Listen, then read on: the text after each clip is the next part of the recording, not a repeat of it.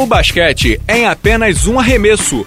Começa agora a Bala na Sexta com Fábio Balaciano e Pedro Rodrigues. Amigos do Bala na Sexta, tudo bem? Começando mais uma edição do podcast em ritmo de playoff e hoje com um convidado, né, Pedro Rodrigues? Saudações, Bala. Convidado mais que especial hoje, hein? Mais que especial, mais um convidado do seu Clube de Regatas Flamengo, certamente o jogador mais carismático do Flamengo.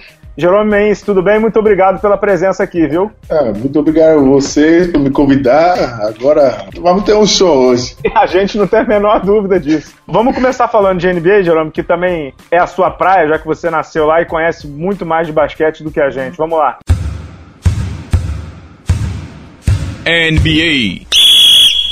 Eu assisti o um jogo ontem de Indiana e Toronto e acho que Indiana teve, teve, teve chance de ganhar esse jogo, porque para mim Toronto não estava jogando tão bem, especialmente no final. Foi muito um, um contra um, mas Indiana perdeu esse chance para ganhar. E, e, pior ainda que hoje foi o aniversário do Paul George. É verdade, baita presente de aniversário que deram para ele. Né? É isso, mas também eu quero ver esse, esse jogo de, de Spurs hoje, porque esse primeiro jogo eles completamente atrasaram atrapalharam o, o, o Thunder. Foi um, um, aula de, uma aula de basquete. A gente chegou de Mogi no início do jogo, então deu para ver, mas esse a, acabou muito rápido. É, já, depois do, do, primeiro tempo, o jogo já foi para os Spurs. Então eu quero ver a resposta do Thunder, se esse vai ser um série mesmo ou o, Spurs vai ganhar 4 a 0. Ô, Jerome, deixa eu te dar umas perguntas antes de pegar os seus, suas análises dessas semifinais de conferência que estão acontecendo aqui aqui. Chamou muita atenção da gente, estava conversando com o Pedro antes da gente gravar, antes até de você chegar, dificuldade muito grande do Toronto Raptors em ganhar do Indiana, mesmo tendo um elenco muito melhor que do Indiana, né? E o Pedro estava citando bem a diferença entre ser um superstar, como é o Paul George, e ser um all-star, como são o Kyle Lowry e o DeMar DeRozan. Assim, é. clichê e é verdade dizer que o Toronto treme em playoff? Ou era só uma coisa de um time que nunca tinha ganho uma série? Como é que isso funciona na cabeça do jogador? Porque claramente o time estava sentindo, né? Né? É, eu acho que a diferença entre um ótimo jogador e um, um superstar é que no momento, na, na final do jogo, os momentos mais importantes do jogo, é o superstar que realmente leva o time. Esse, para mim, faz essa diferença. Falando de, essa série com o Miami Heat, o Dwayne Wade é um superstar. Esse Game 6, sexto jogo, ele levou o Miami Heat na costa dele. Porque o Milwaukee estava tentando fazer tudo para fazer o time dele ganhar, mas o Dwayne Wade falou: não, não, dear, aqui é o meu, aqui é o meu, o tempo é meu. É. Ele, ele ganhou o jogo. E Paul George teve chance de fazer isso com o Indiana, mas ele errou muito na final do jogo. Ele teve a bola na mão dele, mas ele errou um passe com foul de ataque, errou um chute. E se consertar esse tipo de coisas, os Pacers iam ganhar o jogo. Mas no Raptors, quem é esse cara? DeMar DeRozan, ele chutou 33 vezes, eu acho. Foi. Eram só 10, 11 bolas, teve só duas assistências. Ele realmente não levou o time no alto nível, não ajudou os companheiros dele crescer. Ele é um ótimo jogador, mas acho que ele não é um superstar. Então, essa série contra o Heat, eu tô, já estou escolhendo o Heat para ganhar. Você não tá nem deixando a gente perguntar. que ele já quer falar do NBB, Pedro. Ele já quer estar certo, ele tá puxando a barra pra sardinha rubro-negra dele. Agora, deixa eu te fazer uma pergunta, Pedro. Eu sei que projetar é difícil, mas assim, caso não tivesse ganho, o Toronto sofreria uma pane de modificações ali, né? Porque o Kyle Lowry decididamente sairia como grande vilão dessa série, né? É, é... Teve, uma, teve uma série horrorosa, né, cara? Só, só lembrando que, assim, o Toronto passou, muito legal, mas uma arbitra arbitragemzinha bem caseira, né? Essa falta de ataque que o Jerome comentou, que do Paul George, não foi falta de ataque, o último lance, aquela ponte aérea lá pro Miami, foi uma falta descarada, né? Foi uma arbitragemzinha bem caseira. Mas realmente o, o, mundo ia cair sobre o skyline lá de Toronto em cima do Kyle Lowry, né? Aham, sem Porque dúvida. realmente foi uma série terrível, foi uma série para se esquecer. E aí é muito curioso para ver como é que eles vão encarar o Miami, né? Que o Miami tá vindo motivado, teve a estreia finalmente do, nos playoffs do Goran Dragic, né? Me lembrou até o Ele Primeira no, série no de playoff dele, né? É, ele estreou no último jogo, né, Barra? estreou no último jogo. Mas tenho muita curiosidade para ver como é que o Toronto vai se comportar nesse primeiro jogo, né? Ô, Meins, agora que o Toronto já passou por esse trauma, que era nunca ter ganho uma série de playoff, e agora sim avançou e tal, tirou o trauma também de todos os nomes Paul, né? Porque era Paul Pierce duas vezes eliminando, o Paul George não conseguiu. Você acha que agora o Toronto vai conseguir jogar o, o Toronto Basketball contra o Miami? Mas eu também concordo com você. Se eu tivesse que escolher, eu acho que o Miami passa de fase. Mas como é que você projeta essa série aí? Quem você acha que é o fator chave? É o Dwayne Wade mesmo? Eu acho que a, a, pessoa mais feliz que o Toronto passou é o, o Drake. O, o fã número um do, do Toronto agora, ele com certeza vai estar em todos os jogos. é muito engraçado assistir ele torcer. Mas enfim, eu se eu acho que o Dwayne Wade vai fazer o, a diferença, mas também o Whiteside. Ele está jogando muito, ele está protegendo bem o garrafão. Se assistir os jogos, os tocos dele sempre leva com contra-ataque do Miami Heat. Eu acho que esse vai ser uma diferença na série. Essas bolas fáceis que eu consigo fazer numa série assim de playoff que todo mundo conhece, todo mundo faz scout, essas bolas fáceis vai fazer a diferença. Agora você falou do Whiteside, do Hassan Whiteside, que será inclusive um free agent, um agente livre depois dessa temporada. Tem muita gente dizendo, o Jerome, que o Chris Bosh pode ser que volte nessa série. Você acredita que o departamento médico do Miami consiga liberá-lo? Porque ele sofreu uma embolia, algo grave, né? É um risco muito grande para o time, né? A situação do, do Chris Bosh é, é, bem difícil. Eles ainda não falaram bem o que está acontecendo com ele, mas ele já teve uma, uma coisa muito grave que tirou ele de uma temporada toda. Acho que talvez esse, esse problema voltou. Eles não querem falar disso, mas eu tenho medo que a carreira dele talvez acabou, porque o basquete é a melhor coisa para mim. Eu gosto muito de basquete, mas vida é vida. Não pode riscar sua vida jogando basquete. E se ele tiver um problema assim grave que, que pode afetar a vida dele, não tem condições o, o time liberar ele para jogar, porque se alguma coisa acontecer, o time vai ser responsável. Sem dúvida. Ô, ô, Pedro, a outra série, você também acha que vai Miami ou você acha que vai o Toronto, Pedro? Eu, eu acho que vai Miami e é uma questão de tempo, cara. Não, não vejo os nossos bravos Raptors indo pra frente, não. Pois é, o, o Toronto é tipo o Blazers, né? A gente daqui a pouco vai falar do Blazers. É, é, tipo assim, ninguém aposta mais, mas o Blazers tá indo também, né? Vamos com calma, né? é, vamos. Deixa eu te falar sobre a outra série do, a outra série do Leste, inclusive o jogo 1 tá acontecendo no momento em que a gente grava, Cleveland Cavaliers e Atlanta Hawks. Pra mim, essa tem tudo para ser uma das séries mais fáceis, porque o Atlanta vem meio destrambelhado, sofreu muito contra um time do Boston que é bem limitado, é bom, mas é limitado. Só que o Cleveland tá sofrendo barbaridades aí. Agora, mesmo sofrendo, o Jerome, você acha que também não tem, não tem condição do Cleveland perder essa série, né? Não pode perder. O LeBron James não pode perder essa série.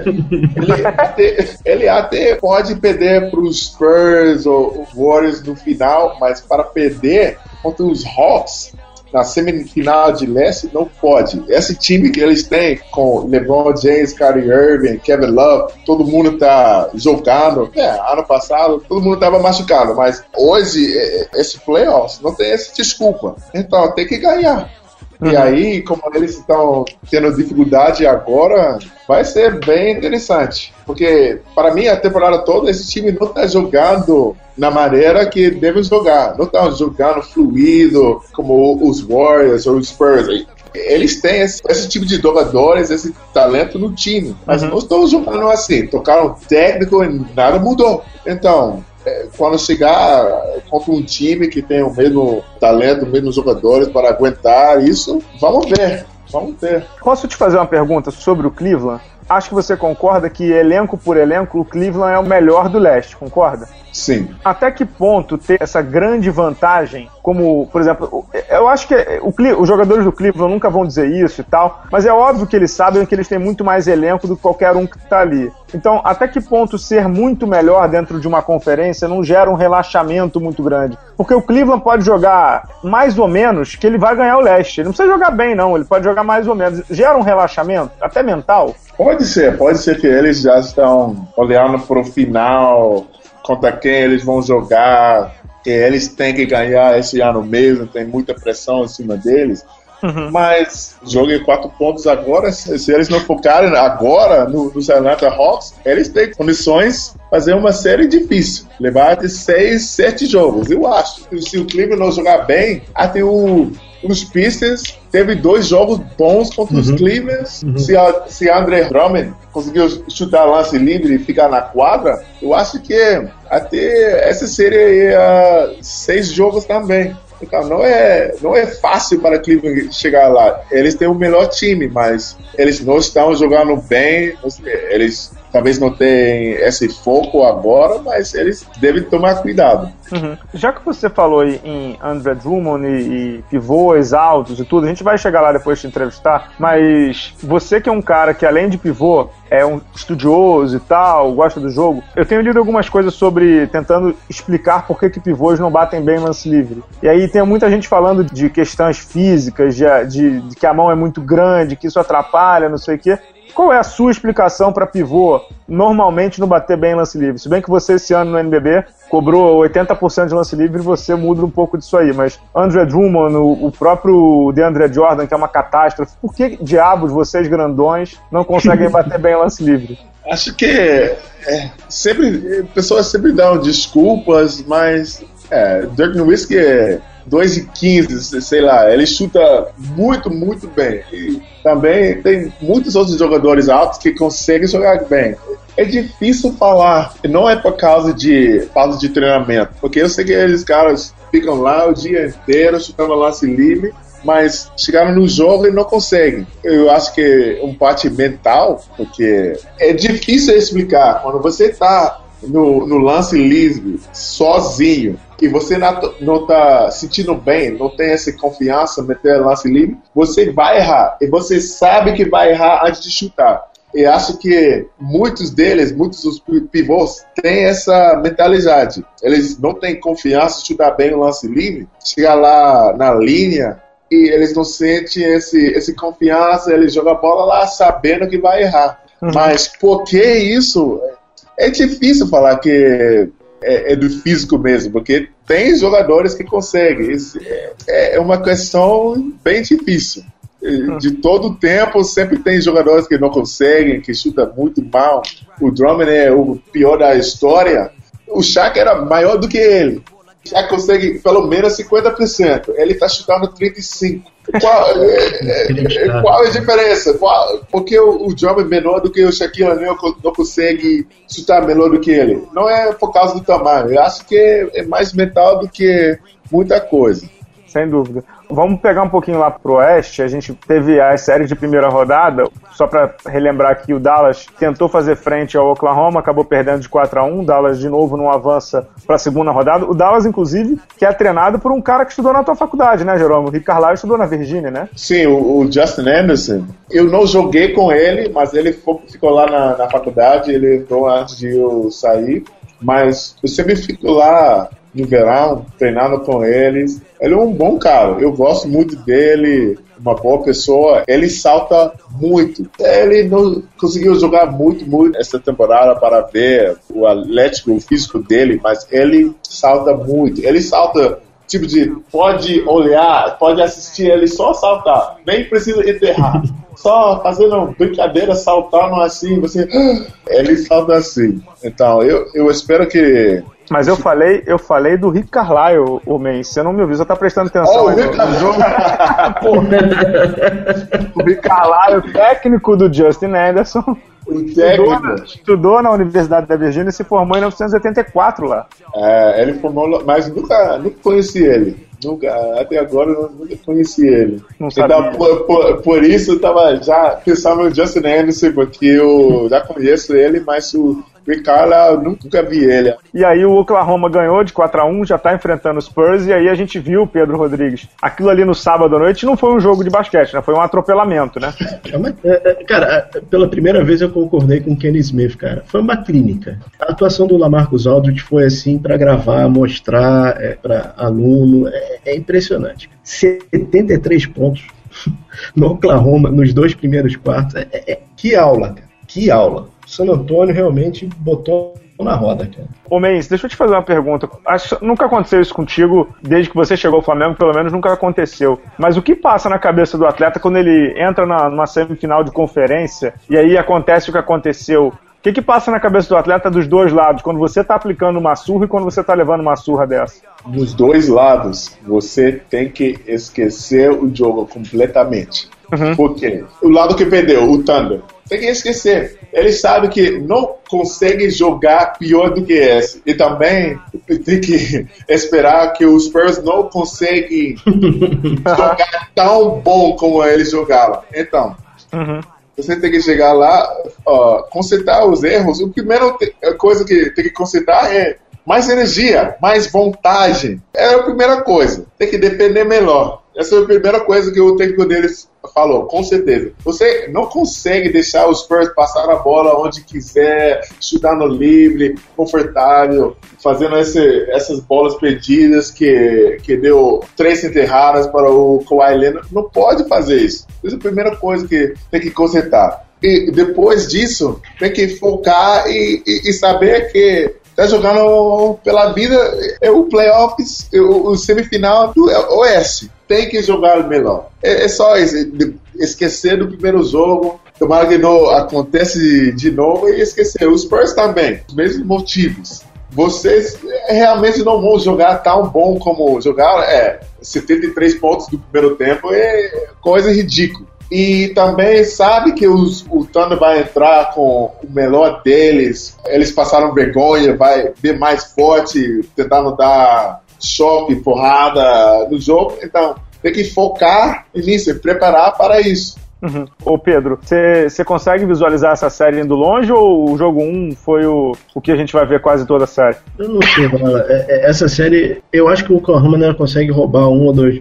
Espero que consiga roubar o jogo, pelo menos o primeiro o jogo em Oklahoma. Uhum. Acho que o terceiro jogo é chave para eles. Eles assim, estão defendendo muito mal o San Antonio, estão deixando livre de novo, o Lamarcus Aldridge. O San Antônio, cara, é, fe, fe, não existe no basquete, mas fez linha de passe, né, cara? Realmente a defesa não teve resposta pro, pro, pro San Antônio. Impressionante o abatimento do Russell Westbrook e do Kevin Durant né, depois do jogo. Pô, então levando jogo, 50 pontos na lata, tem que ficar abatido mesmo, né? Não, mas não é pra tanto também, né, cara? Ficar de cabeça baixa em entrevista coletiva, não sei o quê. Não, tem que falar, perdemos, vamos em frente, cara. Eu, particularmente, acho que. Eu concordo com o que o Mense falou esse é o jogo da exceção, né? O San Antonio sabe que não vai jogar tão bem assim todos os jogos, os 48 minutos, e o Oklahoma não vai jogar tão mal assim os 48 minutos, né? Agora, tem uma coisa que é muito chave nisso tudo aí, que é o que o Mense falou. Não dá pro Thunder defender tão mal, né, o Mense? É, contra o San Antonio Spurs, que troca passe, troca passe até achar o, o melhor arremesso, o open shot deles lá o tempo inteiro, o passing game. Se marcar mal assim, os caras vão arremessar livre o tempo inteiro, né? Exatamente. Tem que marcar melhor, fazer uma falta forte o Westbrook tem esse, esse físico para roubar alguns passes, roubar a bola, alguém driblar. Eles jogaram melhor contra eles durante a temporada. Eles se conhecem. Então, é, esse jogo tem que esquecer, tem que entrar no, no segundo jogo. Acho que hoje os Spurs vai, vão ganhar, mas o jogo vai ser bem mais perto. Ó, a gente está gravando na segunda-feira, são 22h30 antes de começar o jogo. Eu acredito, inclusive, que o Thunder ganhe esse jogo 2 em San Antônio. Vamos ver o que vai acontecer já já. Vamos ver. Você tem depois muito... do jogo, depois do jogo, eu ia te dizer que eu te mando um WhatsApp, mas como o WhatsApp tá quebrado, eu te mando um SMS. não dá para mandar o WhatsApp, hoje não. É, hoje não, a gente vai preso, né? Junto com o cara lá do, do Facebook, o Zuckerberg vai preso aqui no Brasil, coitado. é, a outra série do, do Oeste é entre o Golden State Warriors, sem o Stephen Curry ainda, contra o surpreendente Portland Trail Blazers de um dos meus favoritos, Damian Lillard. Por mais que o Clippers tenha se estrupiado todo com Chris Paul e o Blake Griffin, não dá para tirar o mérito, né, Pedro Rodrigues, do Damian Lillard e do CJ McCollum e do grande Terry Stotts, o técnico do Blazers, né? É, eu ainda botaria um terceiro jogador nessa mistura que tá jogando muito bem, que é o nosso Miles Pumbley. Jogou Sim, muito bem a série. É o pivô, jogou muito bem a série. Infelizmente para o nosso, nosso bravo Clippers e o nosso bravo Condor lá, que é o masco, novo mascote, dois dos principais jogadores se machucaram em momentos chaves, né, cara? E Assim, o time se esforçou, você teve até boas atuações do Austin Rivers, mas, cara, assim, matéria de talento, o Portland estava mais encorpado naquele momento. É, vamos só fazer uma correção assim, aqui. Eu sei que o cara é, é, é irmão gêmeo, mas quem joga no Portland é o, é o Mason Plumlee, não o Miles. Mason Plumlee. Obrigado, obrigado. É, o, o, Miles Plumlee tava no, no, no, no, Não, tava no, no, no, teu time lá, pô. Tava no filme. Ah, no Santos, Eu joguei contra eles. Eles foram pro Duke, na minha época. Eles hum. eram freshman quando eu era senior. Eu uhum. joguei contra o, o, os Plumlee Brothers. Era meu último jogo na faculdade, foi contra o Duke dos uh, Plumlee Brothers. A gente perdeu e eles ganharam o título esse ano. Tem mais um vindo aí, não tem? Sim, tem mais um, tem mais um, mas acho que ele vai no, no Army. Ele vai no Army. Ele não é tão bom como eles, ele vai no Army para quem está ouvindo agora e não tem essa sua habilidade gramatical e com a língua americana, Army ele vai para o exército, é isso que você quer dizer, né? É isso. Eu não, eu não sabia a palavra, né? Eu tá falei em inglês e vocês vão me ajudar, vão traduzir, ah, traduzir para mim. Bala, rapidinho. Agendinha desgraçada que a NBA fez pro Portland, hein, cara? Eu comentei isso no Twitter, comentei isso no blog também. O Portland ganhou o jogo 6 contra o Clippers na sexta-feira à noite e depois ganhou do. Teve que jogar na, já no domingo de tarde, menos de 48 horas. Meio absurdo, né, man? Isso assim. O time não teve nem tempo, nem, é nem de comemorar, mas não teve tempo de se preparar, né? É bem difícil, mas também o NBA dá, dá prêmio em quem ganha primeiro. Então, uhum. os Warriors ganharam cinco jogos, e aí eles ganham esse prêmio de descanso que o, o, não teve. Sim, não é, não é justo que jogar tão perto, mas as outras séries acabaram, o NBA tem que pensar na TV, tem que mostrar os jogos, tem que ter os playoffs com esse fluidez e assim o, o Pônei tem que jogar. Desculpa, mas vocês têm que jogar. É assim o esporte. Você acha que essa série dá jogo, Mendes? Com o Curry eu acho que não dá. Mas sem o Curry, será que dá jogo? Depende esse terceiro jogo. Esse terceiro jogo, se o Curry não jogar, acho que eles têm chance de ganhar. Mas eu acho bem difícil. Eu acho que. Desculpa, eu sei que o Pollard é seu time, mas a série não, o Portland não é meu time, não. eu gosto ah, do Damian Lillard. Ah, você gosta de Damian Lillard, desculpa, você gosta de Damian Lillard. Eu acho que a, a, série contra os Clippers seria melhor que os Portland Trail Blazers. Acho que os Warriors vão ganhar cinco jogos e contra os Clippers talvez ia ser seis. Uhum. Agora, Jerome, posso fazer uma pergunta em relação ao Golden State? Você já viu alguma coisa parecida com Stephen Curry? Será que são os tênis, cara?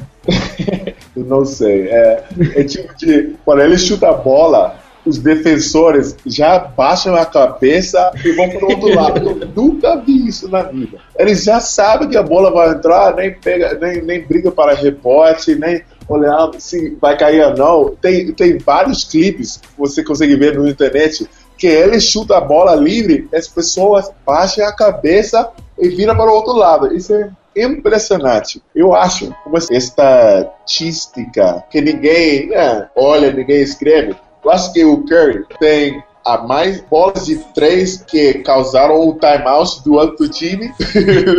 ele tem esse recorde. Não é essa estatística que vai procurar, vai pode olhar, mas com certeza ele tem um recorde de mais bolas de três ou mais bolas metidas que causaram timeout do outro time.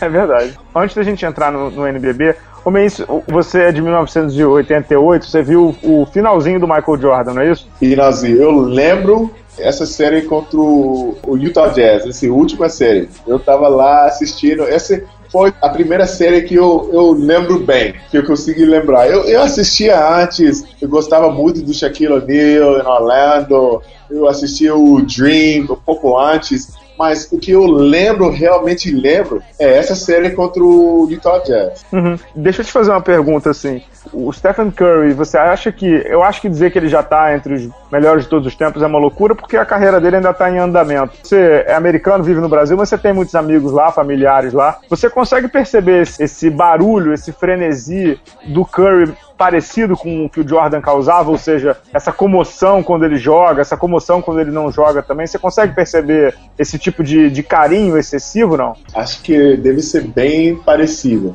Acho que a diferença entre Curry e o Jordan, mas aí, aí o, o Curry tem muita carreira na frente. A diferença é o seguinte, que até agora, pessoas que não sabem nada, absolutamente nada de basquete, no mundo inteiro, sabe o nome de Michael Jordan. Uhum. Sabe que ele jogou, jogou muito, era o melhor de todos os tempos.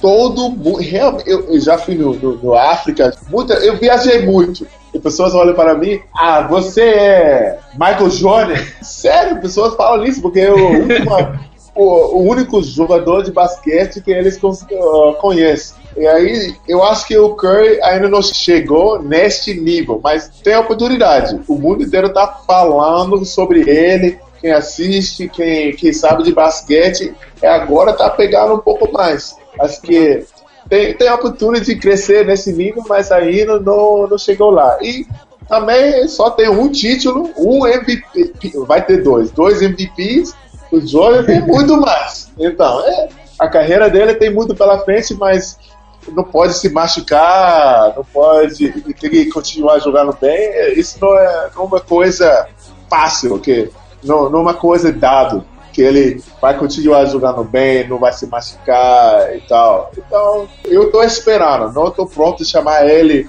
os melhores de todos os tempos e tal. E tem, tem muito mais a fazer. Não pode tirar o mérito das caras que ficaram antes dele, que fizeram, eh, fizeram muito na, na carreira toda do que ele fez nos últimos duas temporadas. Antes da gente entrar no NBB e na, na, na, tua vida aqui no Brasil, Deixa eu te fazer uma perguntinha, como, como também amante do basquete e quem morou lá, quem tem família lá. Como é que você viu a despedida do Kobe Bryant? Tem pouco tempo, dá para perguntar ainda. Como é que você viu a despedida dele, o último jogo, aquele recital lá de 60 pontos?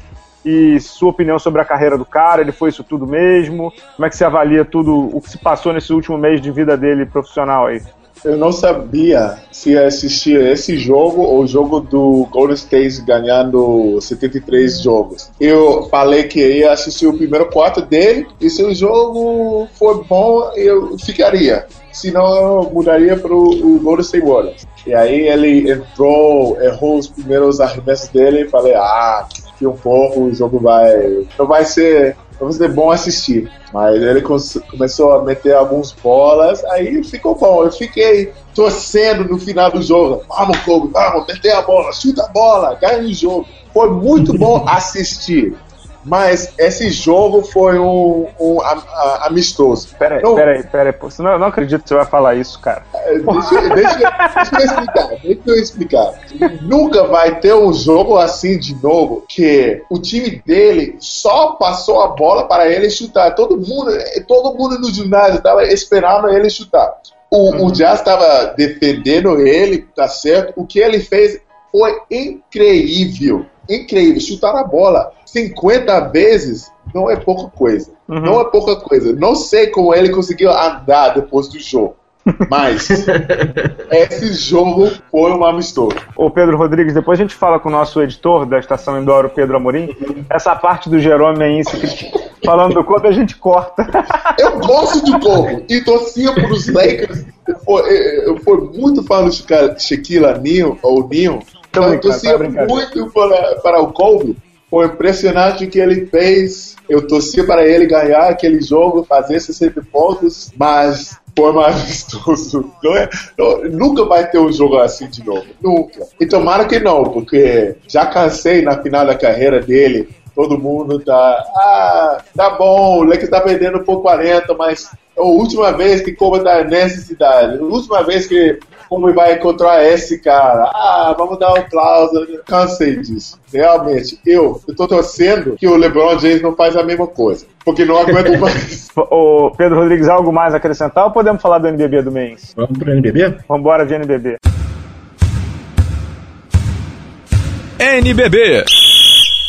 O NB já está na fase semifinal. Nessa terça-feira começa ou começou, no momento que vocês estão ouvindo, Bauru e Brasília, uma das semifinais. E no sábado passado começou a outra semifinal, Mogi e Flamengo. Mogi jogou muito bem, venceu por 86 a 81. Jogo 2, essa sexta-feira, no Tijuca Tênis Clube, no, no Rio de Janeiro. E jogo 3 também no Rio de Janeiro, vou conferir aqui, é na segunda. segunda. Nada melhor do que perguntar pro Meinse, né? Como é que foi esse primeiro jogo lá no ginásio Hugo Ramos, totalmente lotado. Grande atuação do Tyrone, fez 24 pontos norte-americano, jogou muito bem. E depois Chamel também jogou muito bem no final, 17 pontos. O Flamengo teve muita dificuldade para marcar, principalmente no começo, né, Mendes? Depois ainda no final quase conseguiu a reação, mas foi um jogo muito, muito diferente do que vocês estão acostumados a jogar, né? o método deles, eles jogaram muito bem, mas uh, a gente não entrou o jogo firme. Acho que eles estavam jogando pela vida deles, estavam jogando muito forte e a gente não estava com a mesma intensidade. Então, eles no início roubaram muitas bolas nossas e jogaram muito bem. O Tyrone, especificamente, jogou bem, fez alguns enterradas, jogou com muita uh, energia ele estava jogando com a torcida deles, a torcida deles ajudou muito. Mas agora eles têm que vir para a nossa casa. A gente tem que fazer a mesma coisa, ganhar em nossa casa, usar a nossa torcida para ajudar a gente, bem com a mesma intensidade com, com eles jogaram no primeiro jogo para ganhar esse jogo. Pedro Rodrigues, é, manda bala aí. Falando em, em, energia e intensidade, até que ponto o Olivinha fez falta, né? É, o Olivinha fez falta, é o, o, nosso ala pivô, a gente tentou jogar no lugar dele, mas a gente faltou aquela energia que ele sempre joga, esses rebotes que sempre pega, como ele abre a quadra, chutando bolas de três, cortando, e, e esse ritmo de jogo, a gente estava sentindo falta. Quando, sempre quando você tira um, um, jogador titular do time, vai sentir esse falta. E tomara que ele melhore logo e, e voltar para ajudar a gente. Ô Mendes, você já jogou lá na NCAA que não tinha esse tipo de playoff, jogou também na Argentina. Eu, é, eu, gosto de fazer essa pergunta porque eu tenho uma opinião, mas eu queria ouvir do, do atleta. O que, que, você acha desse formato de playoff em que vocês que fizeram a melhor campanha do NBB, by far, né, de, de, de longe, vocês começam jogando fora de casa e assim, começam jogando fora de casa e agora aconteceu o que aconteceu, né? O Flamengo fez a melhor campanha do NBB disparada da primeira fase e joga um jogo 2 na sexta-feira no Tijuca totalmente pressionado. O que, que você acha desse regulamento? Você acha normal? Você acha bom porque dá mais emoção?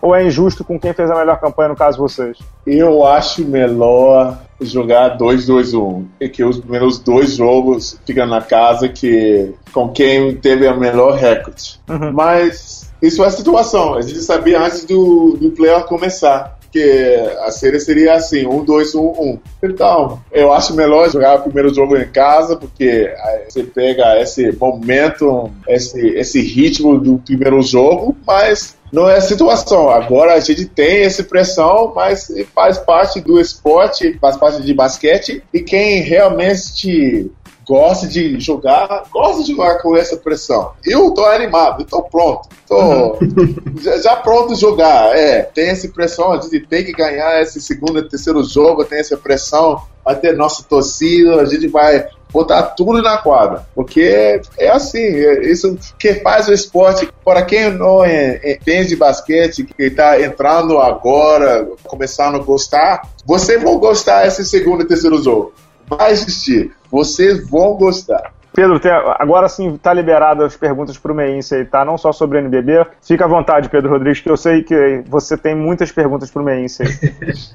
pois é, Tiron. Essa história é fascinante. Você veio, na verdade, se não me engano, você jogou uma Sul-Americana, ganhou do Flamengo e assinou um clube logo depois, né? Você já conhecia o Flamengo? Você já tinha, você estudou o Flamengo antes ou foi uma proposta que você aceitou por ser um desafio e que você encontrou aqui te impressionou? Foi, você esperava? Ah, realmente não conhecia nada do Flamengo. Eu só sabia dos jogadores, porque a gente jogou contra eles, conheci os jogadores, a gente escutou, fez o scouting lá, mas do time mesmo não sabia nada. Nem sabia a cidade o meu representante, repre, representar Agente, meu agente. agente. Meu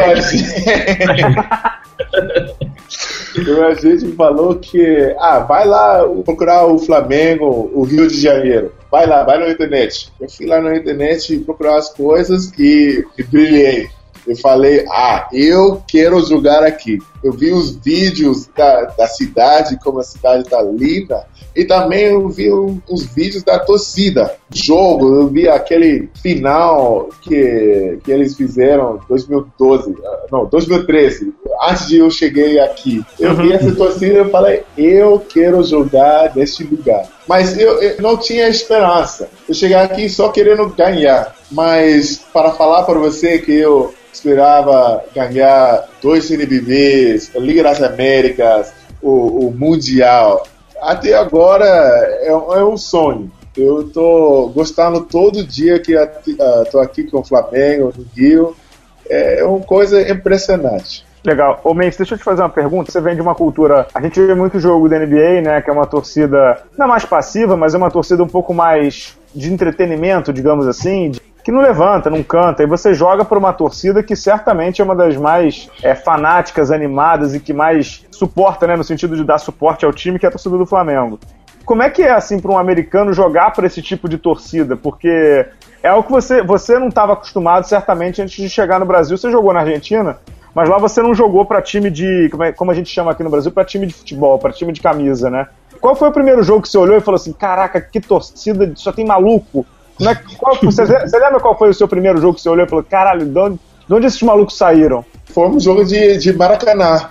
Eu não lembro exatamente contra quem eles jogaram, mas eu vi a torcida, eu, eu fiquei falando com as pessoas que me levaram. É assim no jogo de basquete? É, é assim? Eles falam assim. eles entram na quadra, cantam no meio do jeito, gritam, saltam, dá a mesma energia. E aí eu, eu, eu fiquei já nervoso, já ansioso para jogar. Vai ser difícil voltar, voltar, tipo, de ir num jogo de, de NBA agora, ou do NFL. Acho que vou dormir. Não vai sentir essa, aquela energia da torcida, eles só conseguem cantar o defense, defense. Ah, não vou dormir. Porque eu, eu, eu vou nos jogos, eu, eu vou nos jogos de futebol na arquibancada eu gosto de sentir essa emoção, essa paixão. Eu já, já aprendi a música, vou lá cantando, saltando com eles. E para ir no jogo e sentar, vou dormir, com certeza. E deixa eu te fazer uma pergunta. Você, vocês jogaram amistosos lá na NBA contra o, contra o Orlando e, e, Phoenix e Memphis. E lá em Orlando, ainda na época do dólar a dois reais, dois e pouco, tinha, tinha, muito brasileiro lá, né? No jogo que vocês fizeram contra o Orlando, algum jogador do Orlando, por, por você ser americano e vocês comunicarem mais fácil em inglês, eles perguntaram que torcida era aquela? De onde saíram esses malucos? Vocês chegaram a te perguntar, algum jogador, alguma, algum técnico, alguma coisa assim? Deixa eu falar, o problema que lá, quando a gente jogou em Orlando, teve muitos jogadores, ah, muitos brasileiros no jogo, mas uhum. estavam bem separados. Não foi tipo de uma torcida juntos, ou eles não estavam juntos, estavam separados no ginásio inteiro, então foi difícil sentir aquela emoção que você, a gente tem aqui no Brasil. Então, eles fizeram algumas perguntas sobre o Brasil, sobre o Rio, mas não dava para sentir a emoção da torcida brasileira lá, porque estava bem separado. Uhum, entendi. Ah, então beleza. Então dá para dizer aqui que a torcida do Flamengo não foi de nada lá em Orlando. Beleza, vou guardar. não fala Isso é imprensa marrom, hein? Tô brincando. Isso é imprensa marrom, hein? De, de 17, 18 mil pessoas, assim, tem dois aqui, dois lá, um lá. É, não dá para cantar juntos para, para mostrar que é Flamengo. Isso que estou falando. Eles foram lá para apoiar, eles torceram muito, mas não é a mesma coisa que sentir aqui. Quando eles viram aqui no próximo ano, dava para sentir, dava para ver o que é Flamengo. Uhum. Ô, Mendes, tem algumas perguntas que vieram aqui, tanto no, no Facebook do Bala na Sexta quanto na sua página. Vou dar uma lida aqui e a gente combinou de não falar de açaí, né? Melhor, né? Já, já deu, né? Pode fazer alguns minutos de açaí. tá bom. Mas tem uma pergunta que me chamou a atenção aqui, vou procurar o nome. É do Thiago Lamec. Ele pergunta assim: se você via no Cristiano Felício esse potencial no Flamengo que ele está apresentando agora na NBA. Como é que você viu esse. Ele explodiu na NBA, né? Tá indo muito bem na NBA, o Felício que jogou com vocês no Flamengo, né? Isso, isso. Não, eu, eu já vi esse potencial, porque potencial, porque ele, ele tem um corpo, um físico muito grande, muito grande. Eu já vi aqui em Flamengo e essas aulas que eu fiquei com ele, eu, eu fiquei realmente tentando ensinar as coisas para ele que eu aprendi na faculdade. A diferença, eu acho que o, o Flamengo naquela época não teve tempo esperar ele crescer. Então, a gente precisa, é, precisava ganhar no momento. Mas ele foi lá, aquele potencial, potencial que ele tem. Lá ele jogou um pouco do Billy, ele conseguiu jogar do lado do, do Paulo Gasol, outros jogadores grandes, assim, com muitos técnicos, muita ajuda. É assim, ele cresceu muito e por isso conseguiu jogar muito bem na final da temporada. Também com a, alguns jogadores machucaram e abriu a, a, porta para ele e a, ele aproveitou. Parabéns para ele, estou muito orgulho para ele. Ele veio aqui para o Brasil, ele estava aqui semana passada, acho que ele vai no nosso jogo sexta-feira. Eu falei uhum. para ele, eu estou muito orgulhoso de jogar com você, foi um prazer, e, me dá alegria ver você jogar no NBA do jeito que ele está jogando, e você tem muito pela frente, muito pela uh, uh, muito mais que ele consegue crescer. Eu vou assistir, vou torcer para ele. É uma boa pessoa mesmo. Legal. Pedro Rodrigues, alguma aí? É, Jerome, você comentou mais cedo dos jogadores que você gostava de assistir. Você comentou do Akin Olajuwon, The Dream aqueles seus movimentos de spin, assim, girados perto da cesta, você observou o jogo dele? É um jogador que você, é pela sua posição, que você admira, que você tenta imitar alguma coisa? Sim, uh, também o, o, o Shaquille O'Neal fez esse, aqueles giros também. Eu, na, no momento, quando eu era criança, o Shaquille O'Neal foi o meu preferido agora que eu consigo enterrar, eu gosto de enterrar forte como ele, gritar no ar, dar energia para, pela torcida, para os outros jogadores. Eu gosto daquele jeito que, o, que o Shaquille O'Neal jogou, mas a habilidade do, do Dream, da Hakim Olajuwon, é impressionante. Hoje em dia eu assisto ele, o que ele fez com David Robinson naquela final, é impressionante. Sim, eu, eu tento imitar a habilidade dele, mas ele, ele foi o cara na época dele.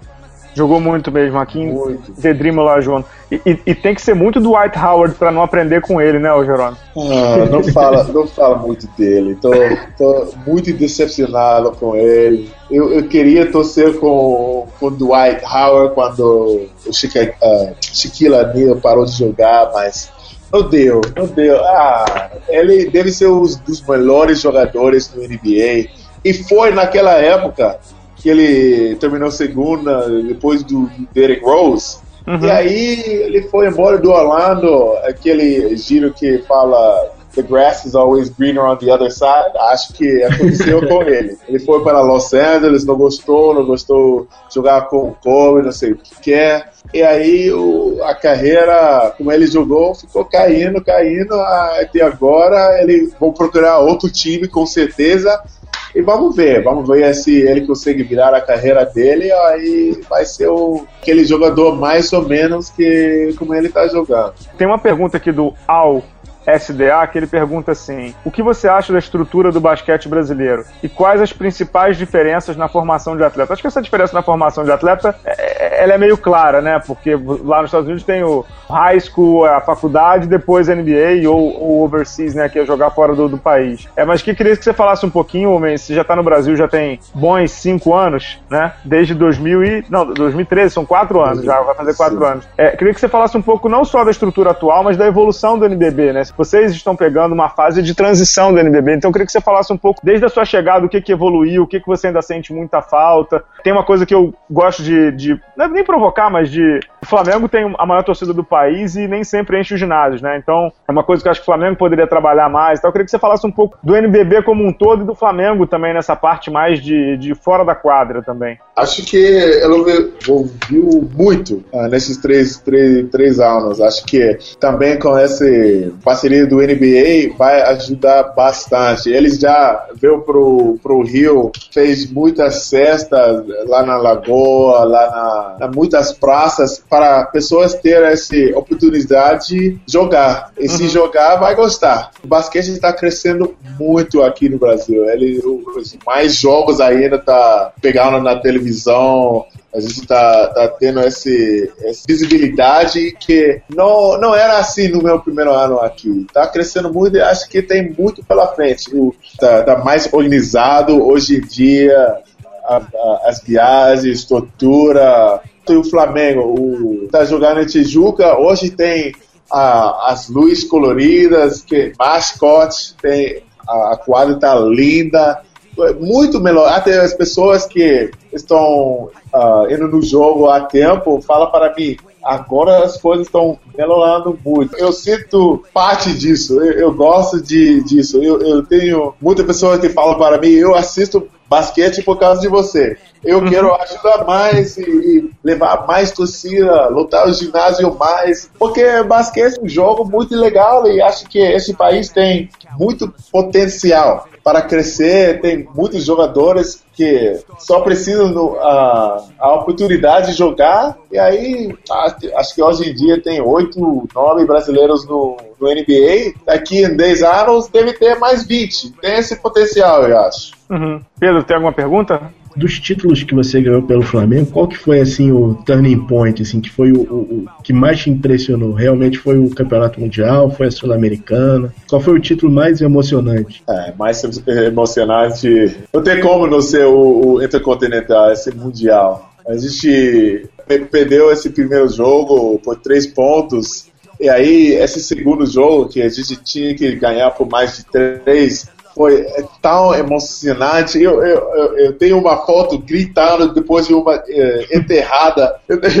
Acho que nunca gritei tão, tão forte assim na minha vida. Eu estava sentindo a emoção tanto assim. Mas a torcida realmente levou a gente a ganhar esse, esse jogo. Outro time, o Maccabi, jogaram muito bem, especialmente o armador deles, jogaram muito bem. Mas a gente conseguiu ganhar e a, a festa depois foi muito linda, muito linda. Nunca tinha aproveitado uma festa assim. Eu, quando a pessoa estava entrando na quadra, ele estava saltando em cima de mim, eu tinha que sair da quadra porque eu estava cansado, eu estava jogando, eu estava cansado e eu tinha que sair para respirar, depois voltar e, e comemorar com a torcida, com meus companheiros. Mas esse jogo nunca, nunca vou esquecer na minha vida. Sempre quando quando tiver filhos uh, mais mais pela frente, vou falar para esse vai ser o primeiro jogo que eu falo para eles.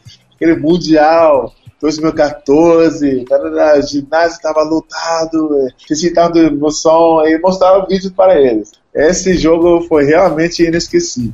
Muito bom, eu estava lá também. Foi, é, eu costumo dizer que não é politicamente correto, né, Mumense, incentivar uma invasão de quadra, mas aquela invasão de quadra foi linda, né? Assim, é, foi, tem uma foi, imagem da quadra totalmente tomada por torcedores e o Olivinha teve aqui no podcast também e ele falou que ele só conseguiu chegar no vestiário depois de quase uma hora e quinze, né? é verdade, é verdade. É, foi muito. Pá, em, vez de saltar acima dele, eles levantaram ele. É, depois eu vi a foto, né? Por que vocês não me levantaram também? Ô, Menis, tem uma pergunta aqui do Rafael Ferraz, muito boa pergunta. Ele fala assim: como você vê a ausência do jogo com os pivôs na NBA e a preferência maior pelo famoso small ball, ou seja, pelo jogo com os baixinhos atualmente? Como é que você vê isso na, atualmente na NBA? O, o, Golden State Warriors é o, o principal, digamos assim, protagonista dessa, dessa mudança aí. Essa mudança é difícil, mas o jogo realmente está mudando. Hoje em dia os pivôs têm que chutar bem, tem que chutar bolas de três, tem algumas habilidades, porque o jogo está pedindo isso. Eu sinto falta daquela época de, de Pat Ewing, Alonso Morning, Shaquille O'Neal, que tava. Que, que teve os craques eh, pivôs no NBA. Hoje em dia tem alguns, mas é, o jogo é bem diferente. Mas é, é uma evolução dos tempos. Daqui um pouco, 20 anos, o jogo vai ser diferente de novo. Não sei como que vai, mas o jogo evolve e também faz lindo do, do basquete, que uh, uh, sempre, sempre envolve o jogo. Mas eu falo que eu fico triste que eu, a bola não entra tanto no poste baixo para eu assistir. Mas esse Lamarcus Aldridge, ele tá jogando bem. O, o Tim Duncan, ele tá aprendendo muito do Tim Duncan. Tim Duncan também, na época dele, jogava muito no poste baixo. Mas vamos ver. O Spurs contra o Warriors vai ser um, um time maior que joga no poste baixo contra, contra um time de small ball. É, vocês estão cantando já a fera do Spurs ganhando do Oklahoma? Sim, é, tô, tô, já tô cantando. Eu só quero, eu só quero dizer para vocês, que eu tô abrindo a estatística que eu tô vendo o jogo também, tá 24 a 14 no momento em que a gente tá gravando pro Oklahoma contra o San Antonio Spurs. Vocês estão muito apressadinhos aí em cravar já o San Antonio Spurs. Eu acho que essa série vai longe ainda, bem longe ainda, tá bom? Seis no máximo. Seis, seis jogos no máximo. Mas 6 no máximo é 4x2 já. 4x1 ou 4x0 eu não acho que vai ser, não. 4x1. Ah, eu acho 4x1, talvez, com alguma última bola, vai chegar no 4x2. Ô, Pedro, tem mais alguma aí? Tem muitas perguntas pra você fazer. A gente achou na, na, na, internet uma matéria do jornal da tua faculdade contigo. Muito legal a matéria. E tem a explicação por que, que você, assim que você se formou em economia, por que, que você foi jogar basquete. Você lembra o que você disse? Eu não lembro. Essa frase é sensacional. Eu não, eu não lembro exatamente o que eu disse. Eu, eu posso contar essa história, mas eu não lembro exatamente o que eu disse na matéria. O que eu falei? Você falou o seguinte: eu não vou ter a vida inteira para ter esse físico, pular desse jeito. Mas o meu cérebro vai se manter o mesmo, então agora eu vou jogar basquete. é isso mesmo, esse foi o meu pensamento, isso que é decisão para parar de estudar, não vai lá trabalhar no Wall Street, uh, esse tipo de coisa, e realmente jogar basquete, viajar o mundo inteiro. Eu acho que eu, fiz a decisão certa. Ô Mês, deixa eu te fazer uma pergunta então. Agora vamos, vamos mudar um pouquinho. Você é muito jovem, ainda dá para jogar muito tempo, mas você é formado em economia e matemática. Você, depois que parar de jogar, você se visualiza no, no, digamos assim, no mercado financeiro ou quer continuar no esporte, é, nessa parte mais de gestão? Como é que você se vê depois dessa, da sua carreira? Ah. É, uh, ou então você vai seguir a opção, vai ser rocket science ou brain surgeon? Vai ser cientista ou cirurgião, cirurgião cerebral? Eu, eu acho que eu vou ter eu vou ter que ter um trabalho onde eu viajo. Eu não vou ficar, não vou poder ficar uh, no, no lugar muito tempo. Eu gosto de viajar. Eu gosto de conhecer outros países, outras culturas, como está fazendo com o basquete. Então, meu segundo trabalho, eu vou ter que viajar mesmo. Se for de esporte, melhor ainda. Mas eu acho que a coisa mais importante é o trabalho onde eu consigo ver mais do mundo. É, você, você é formado, né, tem uma, uma, um diploma universitário e nem todos os jogadores brasileiros, é quase nenhum na verdade, né? Você conversa isso com eles lá no Flamengo ou, ou é um assunto que vocês não conversam? Digo assim, você conversa com, com, com jogadores mais jovens, vai lá, faz uma faculdade, veste teu dinheiro, guarda ou, ou não? Você dá esse tipo de conselho também? A estrutura é completamente diferente, porque lá a gente tem que estudar e jogar basquete, tem que fazer to, todo junto, mas Aqui no Brasil é mais escolher, você estudar ou jogar. Uhum. Então é, é difícil tentar mandar eles estudar também aqui no Brasil, mas eu sempre falo, se tiver a, a, a oportunidade de ir para os Estados Unidos estudar e jogar, tem que ir, tem que é, tem que ter essa experiência, morar num outro país, aprender outro idioma, tem essa oportunidade de uh, ganhar diploma enquanto está jogando. Isso é muito importante e, e, também abre muitas portas pela vida. Já contei isso para muitos jogadores, já vi muitos ir lá, eles uh, fizeram sucesso e vou continuar, vou continuar falando disso é muito importante. Como, a mesma coisa que eu fiz realmente, que eu saí de lá, eu, eu vim aqui do Brasil, fui na Argentina, aqui no Brasil, aprendi outro, outra língua, outra cultura. Vou levar isso comigo o resto da vida. O resto da vida. Legal, muito bom. Pedro, alguma aí mais? Não, vamos, vamos para uma da Facebook? Cara? Vamos.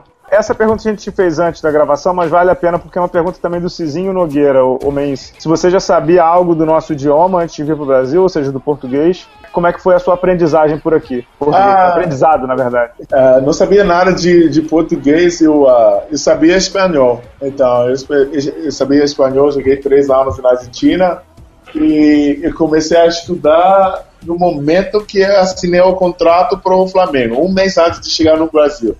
Então, eu comprei um programa de áudio, eu fiquei estudando uns 30 minutos por dia, um mês antes e mais dois, uh, um, me yeah, um mês antes e mais dois meses aqui no Brasil. Eu fiquei falando com as pessoas, tentando ler, tentando escutar, tem que ter essa vontade para aprender. Tem pessoas aqui que moram no Brasil mais tempo do que eu que não falam português, porque eles não têm aquele vontade que eu tinha. Eu, eu já sabia, já aprendi na Argentina que aprender o idioma, a cultura facilita a, a vida ajuda em todas as coisas. Tem que fazer isso. Eu sempre conto para pessoas que ficam na dúvida, ah, não sei, devo aprender. Você tem que aprender. Tem que aprender. Tem que estudar, né, cara? Tem que, tem estudar, que estudar, é, exatamente. Não tem jeito, não tem é. jeito. Ô Mense, você ficou muito, muito identificado, não só com o Flamengo, mas com o Açaí também, que é algo que a gente não vai falar aqui hoje. É, mas além, além disso, como é, como é a sua vida assim no Rio de Janeiro e do que mais você sente falta assim dos Estados Unidos? Você é de uma de uma região, né, da Louisiana. Eu tive lá em 2014 em Nova Orleans, é de Baton Rouge, né? Os estilos são muito diferentes para lá, mas nem tanto assim porque é, Louisiana é uma cidade aberta que também gosta dessa vida ao ar livre e tal. Mas o que que você mais gosta da vida aqui no Rio de Janeiro, no Brasil? e do que, do que mais você sente falta? Eu vou começar com eu mais sinto falta, porque acho que é mais fácil. Eu, eu, eu mais sinto falta a facilidade de pegar as coisas. Lá nos Estados Unidos, se quiser alguma coisa, pode pedir pela internet e pode chegar na sua casa em dois dias sem falta, sem problema, sem nada. Isso é uma coisa que é maravilhosa. Aqui no Brasil nem tanto, está melhorando, depende do que você está pedindo, pode ser mais caro, muito caro, ou, ou, pode demorar muito para chegar na sua casa sem poder chegar. Isso eu sinto falta. Essa, essa facilidade de pegar o que você quiser, onde quiser, quando quiser, é, é muito bom. O que eu mais gosto aqui do Brasil essa, essa é uma pergunta difícil. Tirando do açaí, eu gosto. eu, go, eu, eu gosto da cultura mesmo, eu gosto da música, eu gosto da. É, os brasileiros têm uma energia dia a dia que não existe nos Estados Unidos. Tem essa diferença que vocês trabalham para viver, mas lá nos Estados Unidos eles vivem para trabalhar. E acho que isso está errado. Tem que curtir a vida mesmo. Curtir a vida. A vida tá curto, é, a gente não, não sabe onde quanto tempo vamos estar aqui, então todo dia tem que ir lá e curtir, assistir essa felicidade. Acho que vocês fazem muito melhor, muito mais aqui no Brasil do que os outros uh, lugares onde eu já viajei. Ô, ô Man, você falou sobre, sobre música e tal. Que, que, tipo de música que você ouve daqui que você gosta? Não sei se eu já te falei, é, acho que eu já te falei isso aquele dia que a gente voltou lá do, do Jogo das Estrelas. Teve um que veio aqui, o, o Federico Camerix, do, que jogou no Flamengo antes de você chegar, argentino, que gostava de bossa nova, de, de MPB e tal. De que tipo de música brasileira que você gosta? E quem é que te, que te bota pra ouvir as músicas brasileiras? É o Olivinha, é o Marquinho? Quem é, quem é que te fala os ritmos para você ouvir aqui?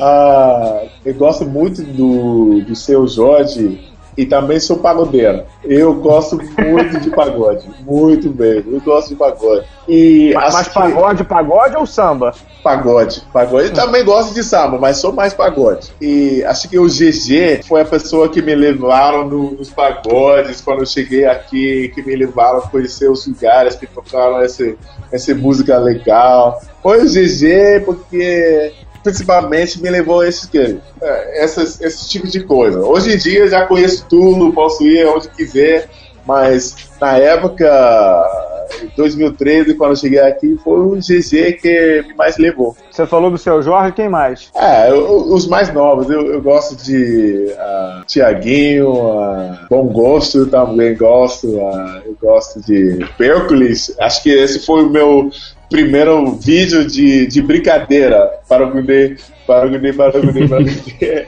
Foi esse vídeo que eu fiz.